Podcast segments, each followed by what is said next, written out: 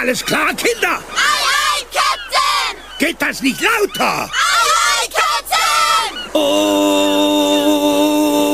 Wer wohnt denn noch an das ganz tiefe Meer? SpongeBob Schwammkopf! Saugstachel gelb und porös und zwar sehr. SpongeBob Schwammkopf! Wenn der Sinn nach Pazifisch im Blödsinn euch steht, SpongeBob Schwammkopf! dann schwingt euch an Deck und kommt ja nicht zu spät. SpongeBob Und alle! SpongeBob Schwammkopf! SpongeBob Schwammkopf!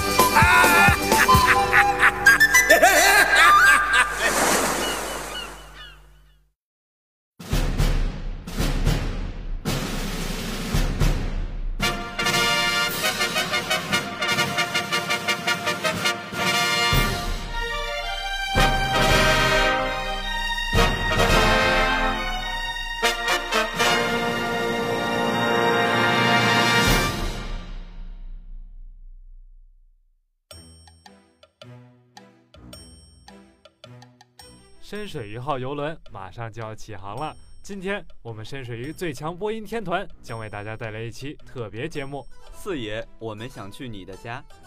这个四爷是谁呢？喜欢清宫剧的朋友嘛，一定知道这位大名鼎鼎的四爷就是雍正帝了。那么今天就让我们带大家走进那庄严巍峨的紫禁城。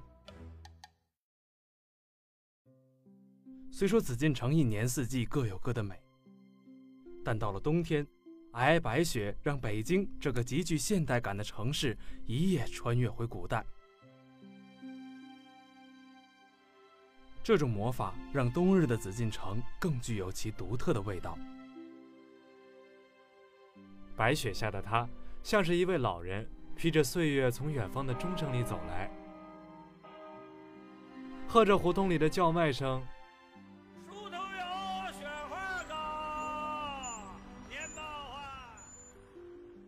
匆忙的大都市，终于有了闲适的感觉。最近几天，微博热搜被各地的雪景图榜了呢，就连我们家那儿那么暖和的浙江都下了雪，我却还在北京被这干燥的天气折磨着。像我身边的这位同学也是拜这天气所赐，多么希望赶紧下一场祛病消灾的大雪吧！然而，北京凭借它独特的地理优势，傲娇的不得了。我就不下雪，就不下雪！我管你多少座城市下了雪，老天独宠我一人，唯独就给我个艳阳天。好了，玩笑就开到这里。现在进入今天的主题。没错，今天我们节目就来和大家介绍一下假期旅游的好去处——紫禁城。那么接下来就请大家先跟着我们深水鱼天团一起来探索历史里的紫禁城吧。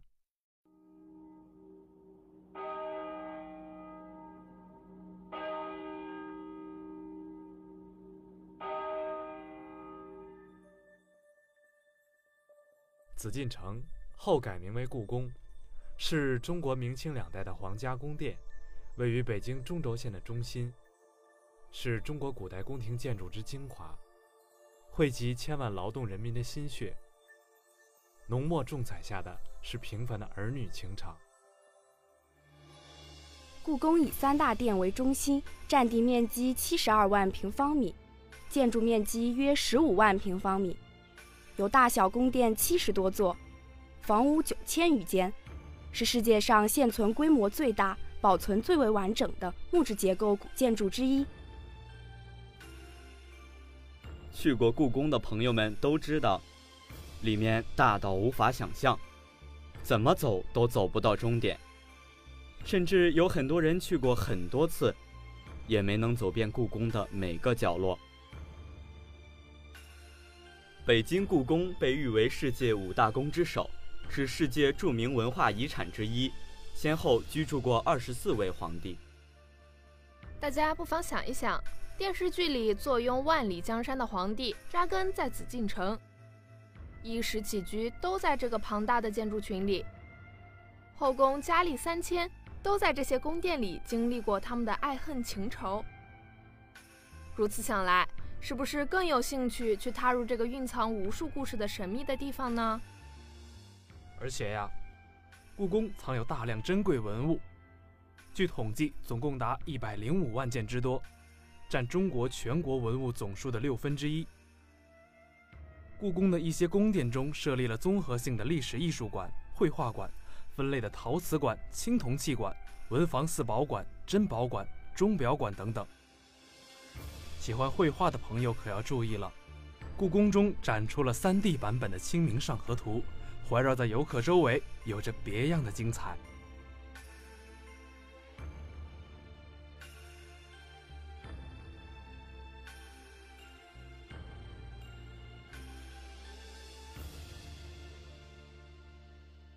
故宫收藏有大量古代艺术珍品，是中国收藏文物最丰富的博物馆。至于为什么之前叫做紫禁城，官方的说法是这样的：故宫的结构模仿了天宫的构造，讲究的是天人合一，在其周围还环绕着二十八宿。紫禁城的“紫”代表的是紫元正中，北极星正处于中天。是所有星宿的中心，有着无比高的尊严，严禁侵扰，所以叫做紫禁城。这座城的建造还运用了中国古代沿袭千年的儒家理念，代表着中国儒家思想的核心。到了民国之后，冯玉祥发动北京政变，溥仪被逐出了紫禁城。一九二五年十月十日，国家成立了故宫博物院，也就是从这里开始，紫禁城改称为故宫。新中国建立后，国家决定重新修缮故宫，于是便有了如今我们所看到的恢宏庄严的皇家建筑群。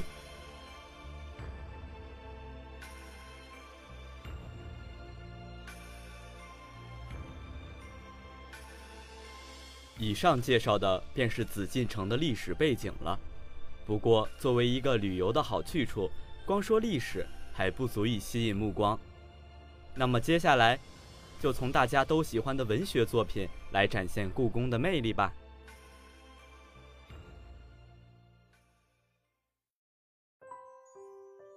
那年杏花微雨，你说你是果郡王。也许从一开始。便都是错的。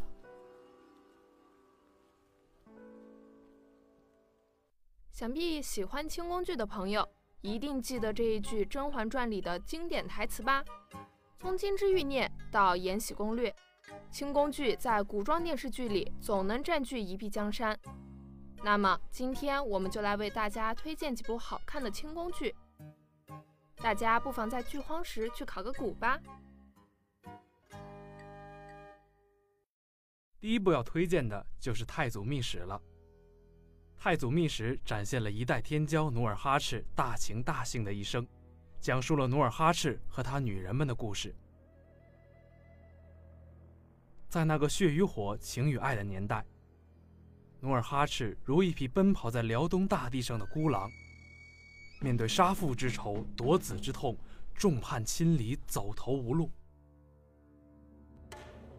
最终起兵统一女真各部，与明朝分庭抗礼，缔造英雄霸业。东哥、佟佳氏、阿巴亥、孟古、纳齐亚，这五个如清泉一般的绝世美女，用柔情融化了英雄的铁石心肠，也成就了一代枭雄。恢宏的历史画卷之下，不仅有血与火，还有情与爱。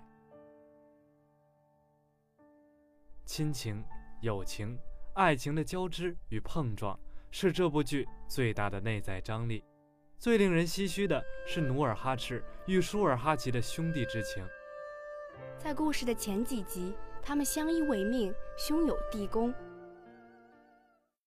然而因为东哥，兄弟间有了隔阂。后来，努尔哈赤成了韩王，弟弟还是当年的弟弟，哥哥却不是当年的哥哥了。但是，当舒尔哈齐被朱茵的刀刺中倒地临死的时候，努尔哈赤紧紧地抱住他，不让血流得更快。舒尔哈齐安心躺在他的怀里，那一刻，兄弟又是当年模样。关于东哥，相信有很多人都知道这位格格的传奇一生。她有倾国倾城的容颜，是叶赫氏第一美女；她有不输男儿的智慧。相传得东哥者得天下。她钟情于温柔多情、善良单纯的舒尔哈齐。却也被努尔哈赤的痴情和抱负打动，徘徊于两兄弟之间，想爱，却不敢爱。他是叶赫格格，叶赫亡了，他的心便也死了。从那之后，他只想着一件事，那就是复仇。可他却发现自己爱上了努尔哈赤，背负着国仇家恨，想忘却终不能忘。东哥与无数普通女子一样，追求的也不过只是一生一世一双人罢了。东哥有着女中豪杰的气概，爱不了，忘不掉，那么干脆放手，选择离开。这样对待感情的态度。多么值得我们当代的女性所学习啊！下一部要介绍的就是编辑海草最最喜欢的电视剧《苍穹之昴》，豆瓣评分高达八点七，但的的确确是一个冷门的电视剧。《苍穹之卯》是根据日本作家浅田次郎的同名小说改编而成，它由中日双方合作拍摄。其原著更是一部出挑与其他描写宫廷爱情完全不同的小说。作者浅田次郎虽然是个日本人，但是写中国历史小说能够完全跳出日本观点。该书在日本近十年来销量最大的图书排行榜中一直雄踞榜首。而电视剧版的《苍穹之昴》，更是汇聚了于少群、周一围等大牌演员，再加上日本著名女演员田中裕子，他们一起为观众带来了一场极具美感的视听盛宴。故事的剧情从卯秀星的话题展开。一个靠捡拾街道上冰冷牛粪、马粪生活的穷小子春儿，遇到了占星师白婆婆。白婆婆说她是天上的卯秀星降生，她的命与乾隆、秦始皇一样，未来将进取中国一切财宝纳入囊中。她的预言。支撑着苦命的春儿活了下去。在他的兄长死于饥饿之后，他自阉入宫，经过一番奋斗与卖命，成为了慈禧身边的大红人，甚至接替了李莲英之位。然而，在他担当重任的同时，却不经意地被卷入了一场政治的漩涡。《苍穹之昴》以中国晚清为背景，以清宫为舞台，以慈禧为衬托，以于少群所扮演的穷苦小子为主轴，讲述了一个贫穷的少年在经历了社会变迁、人世沧桑，历经种种磨难后的成长及人性转变，详实地展现了晚清末期。朝廷内进行的一场激烈的斗争。故事以维新变法为线索，详细真实的介绍了光绪皇帝与慈禧之间的矛盾，以及珍妃的苦命一生，也让观众朋友们看到了真实历史中的晚清社会。这部剧里的布景都是仿造故宫的样式搭建。可以说，看了这部剧，故宫的模样就能了解个大概了。据说这部剧里的一些花瓶摆件是完全仿造故宫博物院里的藏品做的。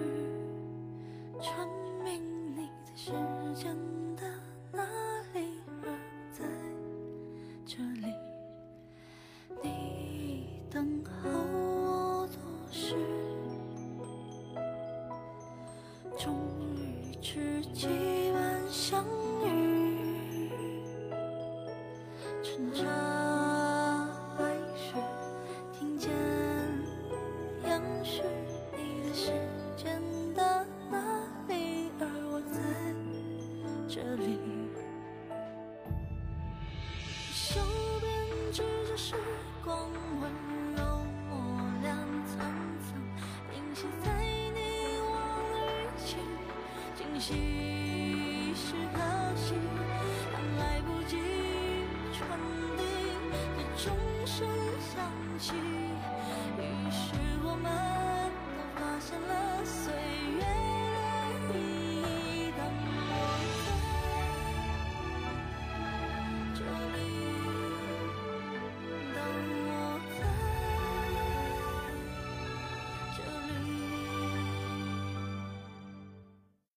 刚刚大家听到的歌曲《当我在这里》，就是我们接下来要为大家介绍作品的主题曲了。没错，就是纪录片《我在故宫修文物》。既然主题是紫禁城，那么就不得不提到现如今在故宫工作的匠人们了。这群神秘又发光的人，明明手中每天都在穿过千年。但当某位师傅骑着自行车穿过层层红墙，到外面只为偷闲抽根烟时，和众人打兴时，喝着阳光喂着玉猫时，偶有闲暇弹着吉他聊天时，饶有兴致地介绍院子里种的各种花草时，又完全让人无法想象出他每天的日常。这种反差本身就是一场伟大而奇妙的相遇，又加上完全想象不到的风格，很燃很纯粹。看过的人一定会爱上这种意想不到的平实和有趣，处处透着热忱与从容，想走近。他们拥有旺盛的生命力，他们与文物相遇更相知。千年的传统技法和陈旧的工具更饱含传承的温度。他们对于古物的意义绝不仅仅在于修复。世世代代传承千年的修复师们与手中的文物，永远在进行着一次穿越时代的对话。这是一场奇幻的相遇，注定的相知。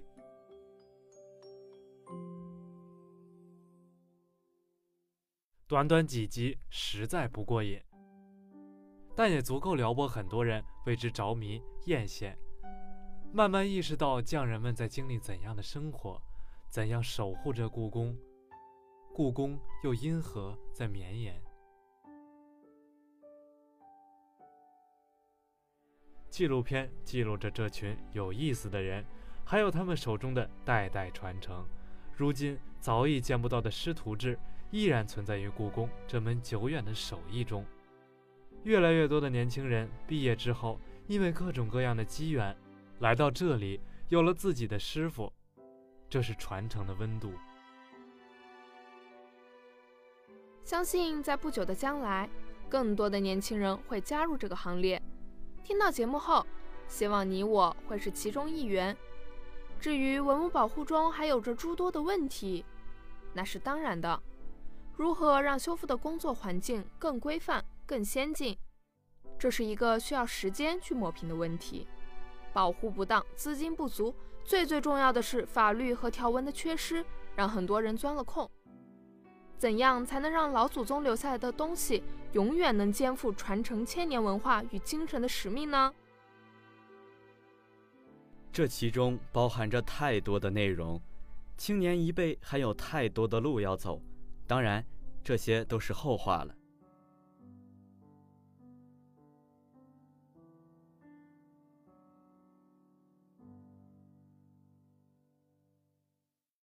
故宫如果只是作为景点，或许不会有如今这样的生机勃勃，备受年轻人的追捧。不知道小耳朵们有没有逛过故宫的淘宝店铺？如果你逛过，就一定会明白为什么越来越多的年轻人愿意走进故宫，体验那些老旧物件的别样风采了。说到故宫的改革，不得不说现下故宫博物院院长单霁翔了。想必大家对他的名字并不陌生。之前他最为人熟知的另一个身份是网红段子手。然而，这位段子手为故宫的年轻化做出了不可估量的贡献。故宫不能再在云端一味的高冷神秘，我们必须与现实相结合，加大对年轻人的吸引力。单院长经常这样回答媒体的提问。于是，大家发现了端庄沉稳了几百年的故宫，自从单院长接管后，换了一种画风。好像被注入了和院长同款有趣的灵魂。最最明显的是，一个个正襟危坐、君主无情的皇帝变得栩栩如生、有血有肉起来。那些冷冰冰的活在教科书里的宫女妃嫔也重新焕发出迷人的魅力。以前看到皇帝的画像，会忍不住背他的年号、庙号和谥号，现在看他们的表情包。只会想着怎么样掏腰包。当一本正经的四爷朝你卖萌，庄严肃穆的故宫变得有温度。这些显而易见的变化，要多亏单院长不遗余力地推动故宫文创的发展。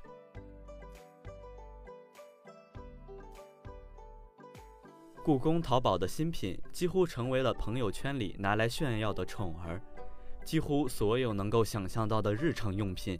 都可以打上故宫的特有印记，从精致玲珑的小摆件，到霸气全开的宫廷雨伞，再到限量版的粽子月饼，五花八门，应有尽有。不知道大家有没有看过一档节目《上新了故宫》？没看过的小耳朵们，我强烈推荐你们去看看。一亮相就有价无货的真丝睡衣，一定会让你对故宫的文创充满信心。往大了说，上新了故宫，让无数年轻人欣赏中国古典文化的美；往小了说，上新了故宫，给了当代剁手少女一个值得的理由。总之，要想了解故宫，这档节目不可不看。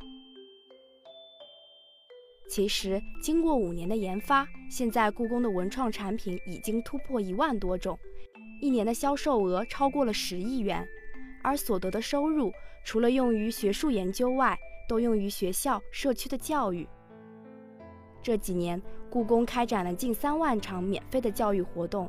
单霁翔坚信，这些活动能让孩子们成为热爱中华文化的一代人。不管是纪录片《我在故宫修文物》展现的匠人风采，还是上新了故宫展现的故宫的与时俱进，现在的紫禁城都在以一种前所未有的姿态拥抱大众。单霁翔院长说：“他退休后还想留在故宫做一个门卫，往后余生都想守着故宫，见证它未来的成长与蜕变。”今天这期节目，我们不求有多么多的人会去像单院长那样热爱故宫，我们只希望会有更多的人来关注它，关注它的传承与未来。历史的接力棒即将传到我们手里。希望我们能够从容的接过。不知道有没有小耳朵选了走进故宫这门网课？选了的同学一定从中了解到了许多关于故宫的知识吧？没有选的同学，希望下次选课可以考虑这门课。相信在学到更多的知识后，大家会对故宫有更深刻的了解。再过两年。故宫就要迎来六百岁大寿，在此之前，单霁翔院长已经不止一次的提到要把故宫完整的交给下一个六百年。这亦是我们今天在这里向大家介绍的初衷。作为新世纪下的新青年，传承传统，我们义不容辞。二零一八年的最后一个月了。在寒冷的冬天里，前往红砖绿瓦下的紫禁城转一转吧，体验一把穿越明清王朝的快感，亲眼去看看宫廷生活，看看我们四爷的家，也许会有意想不到的奇遇哦。